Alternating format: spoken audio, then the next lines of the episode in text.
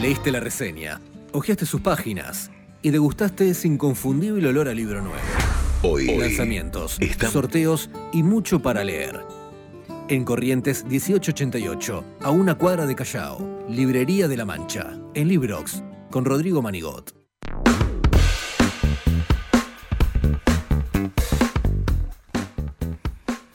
Ahí vamos, ¿eh? Nos hablaba siempre de él, de Ignacio. eh, Matías Bauso en sus talleres. Decía, tengo un alumno que, que la rompe. Llega a la final de todos los mundiales. No saben lo que es el mundial de escritura, lo difícil que es no solo llegar a la final, algo que nu- nunca me pasó, lo difícil que es ganar tu grupo. Porque competís en el mundial de escritura que organiza Santiago Liach, competís con gente en tu grupo que escribe como los dioses. Escribís todos los días tus entre 3.000 y 4.500 caracteres. Ese texto que escribís después se, se selecciona, lo seleccionás vos, vas a una final primero en tu grupo, ya es dificilísimo ganar tu grupo, muy difícil. Bueno, Ignacio Valiente no sé cuántos ganó, ganó un par, ahora le voy a preguntar. Eso creo que fue su revelación. Eh, después de eso, bueno, ganó también el Fondo Nacional de las Artes, ganó un par de mundiales, creo que uno de poesía, ahora lo vamos a charlar con él.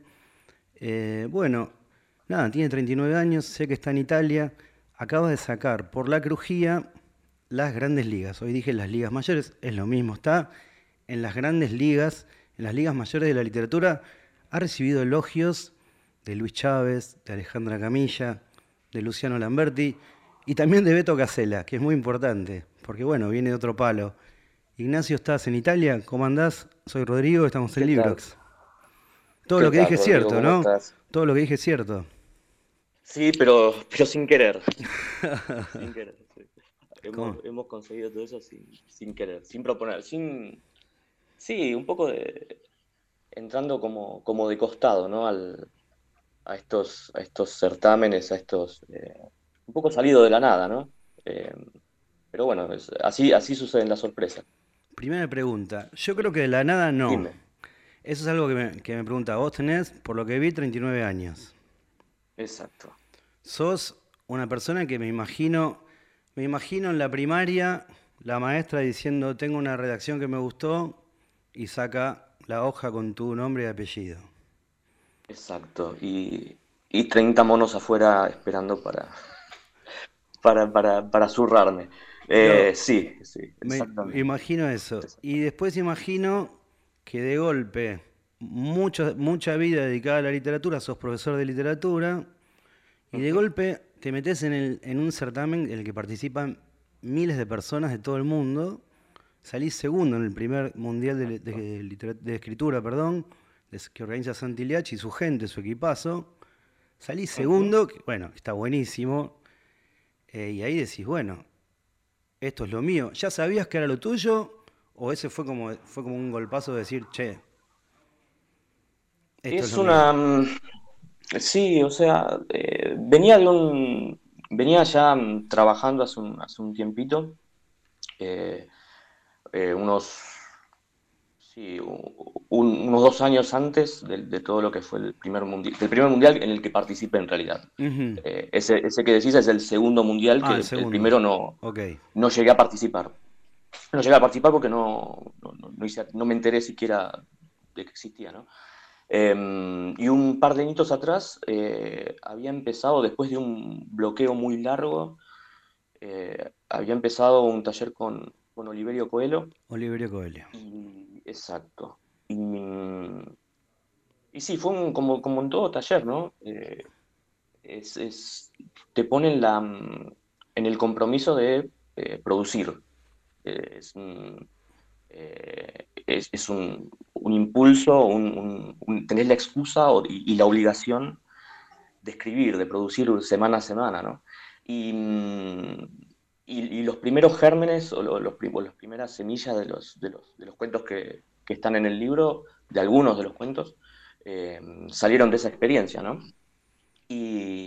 Y bueno, después llegó lo del Mundial, como una, una técnica o una táctica de supervivencia durante el, el 2020, eh, una práctica de supervivencia o, o- o de resguardo de la cordura, ¿no? Claro. Y, y bueno, eh, ¿qué es, es la situación por la que, por la que pasamos todos, más o, Por supuesto. Y, la, capeamos de cada uno a, su manera, ¿no?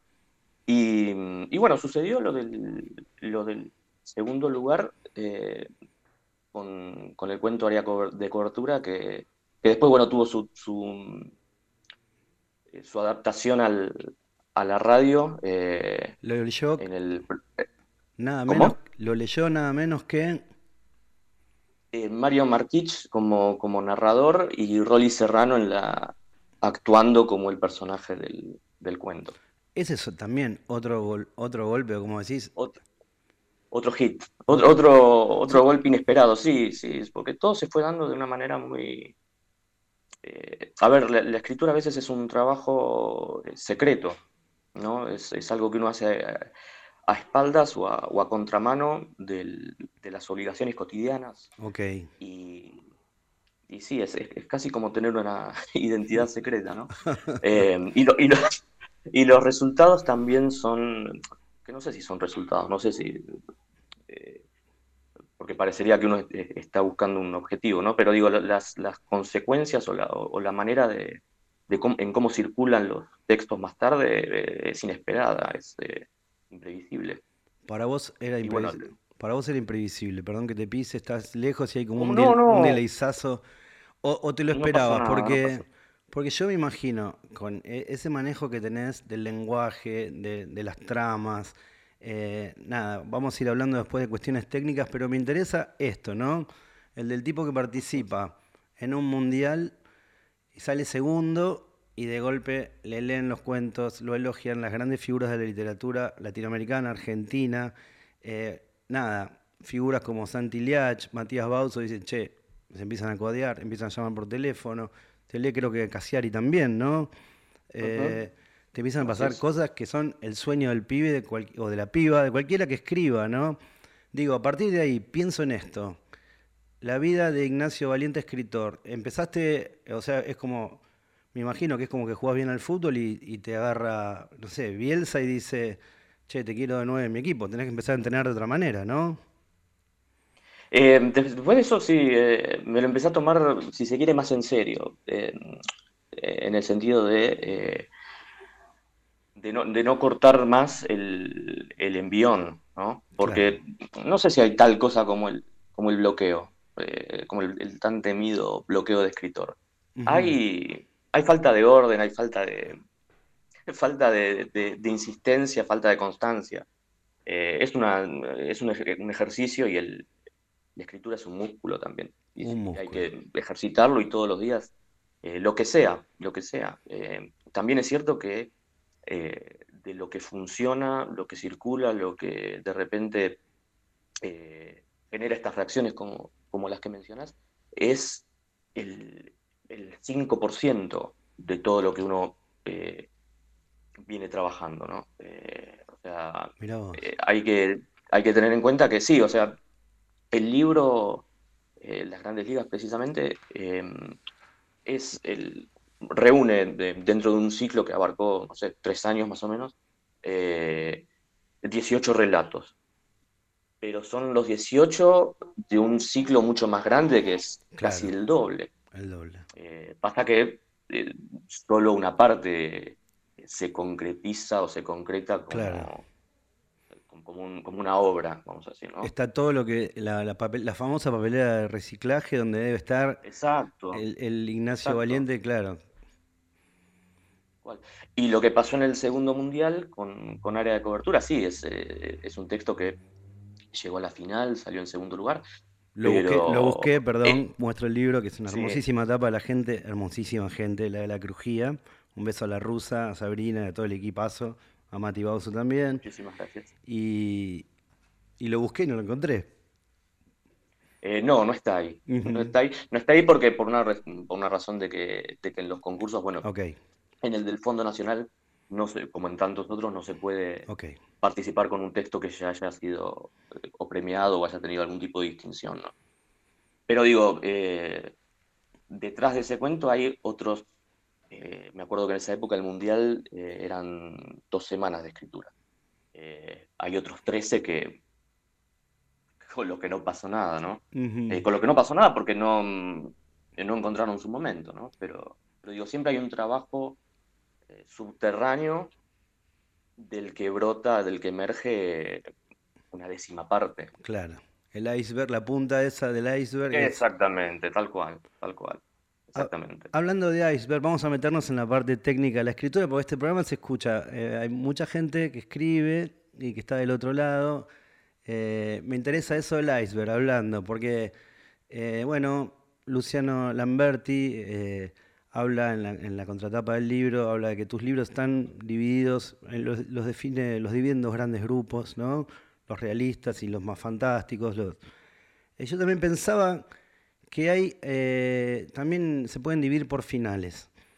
Hay como algunos con un final absolutamente eh, inesperado, como el primero, no, no voy a decir más nada.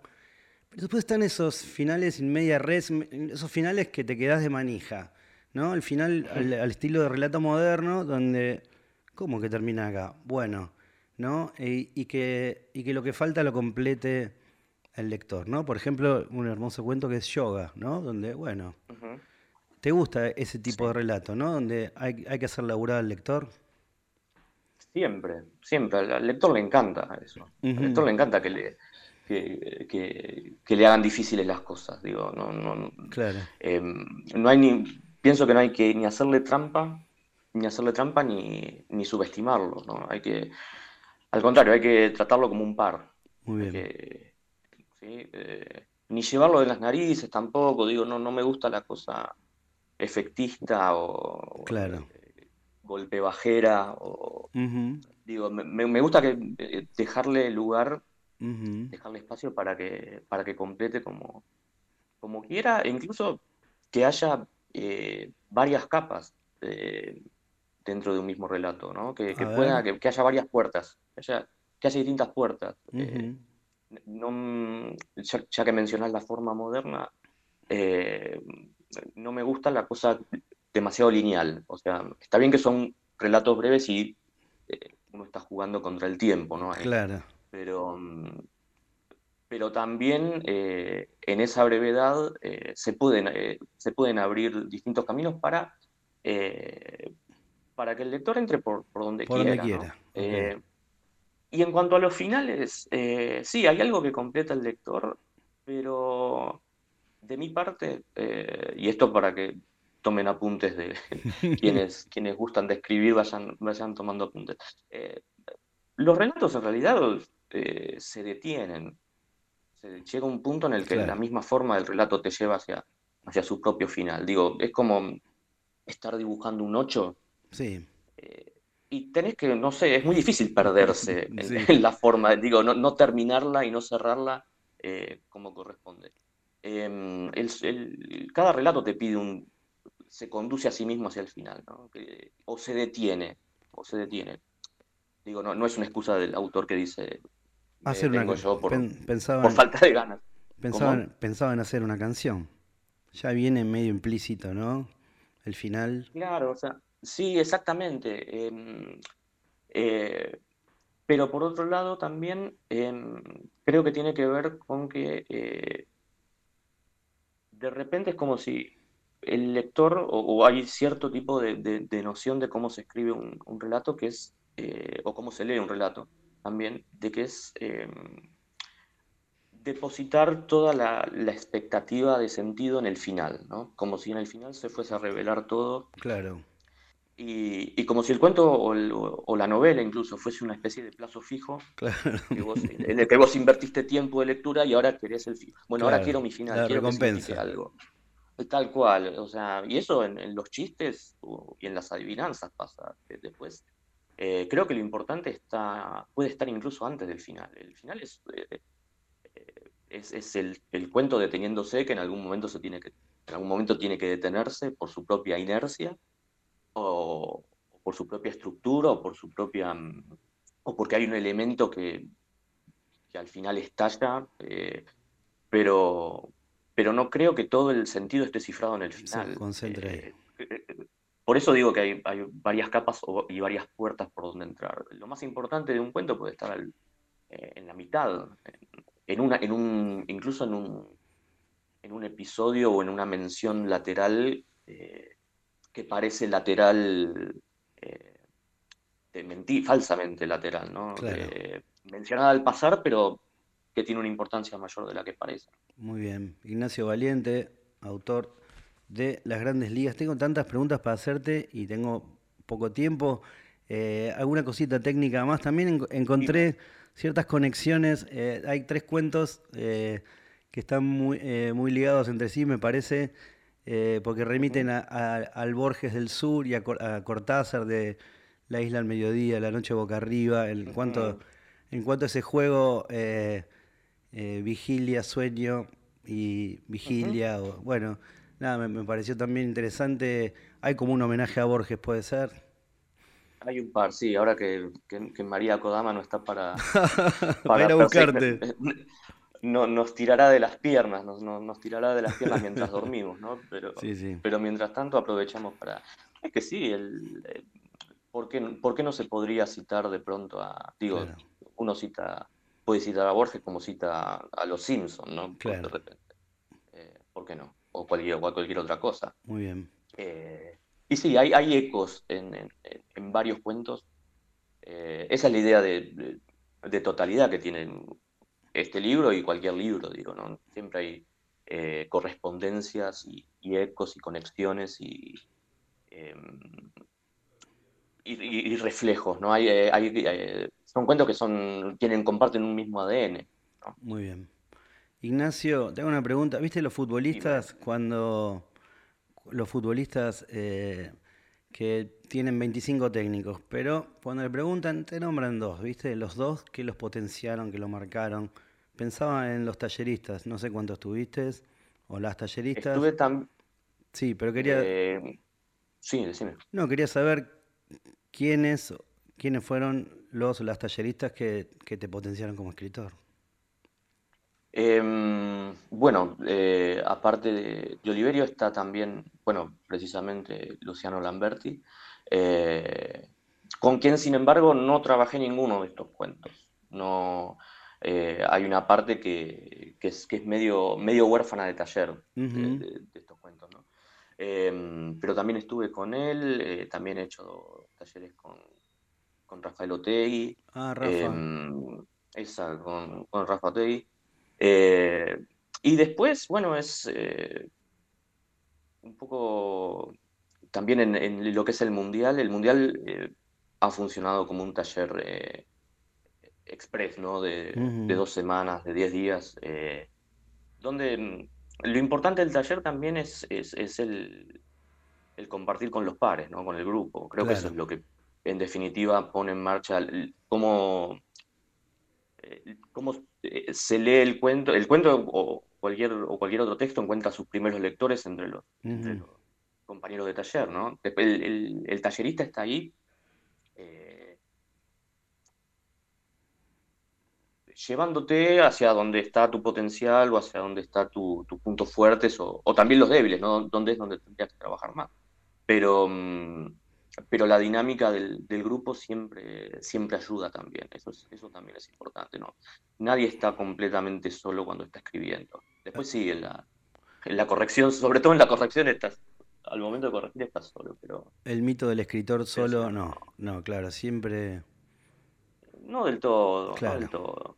Claro. Em, siempre hay una voz eh, por encima del hombro, ¿no? Digamos, diciendo, por acá no, busca Sí, y es, y es bueno, es bueno tener siempre, además de, los grupos del taller que son, son un poco, eh, son una lotería, no sabes, eh, se va armando el grupo, pero eh, y no sabes con qué te vas a encontrar, pero em, siempre es bueno tener dos o tres lectores de, de, mucha confianza, de muy, muy cercanos, si son amigos mejor, pero, pero que no, que no te van a decir me encantó lo que haces, está buenísimo. No, te van a.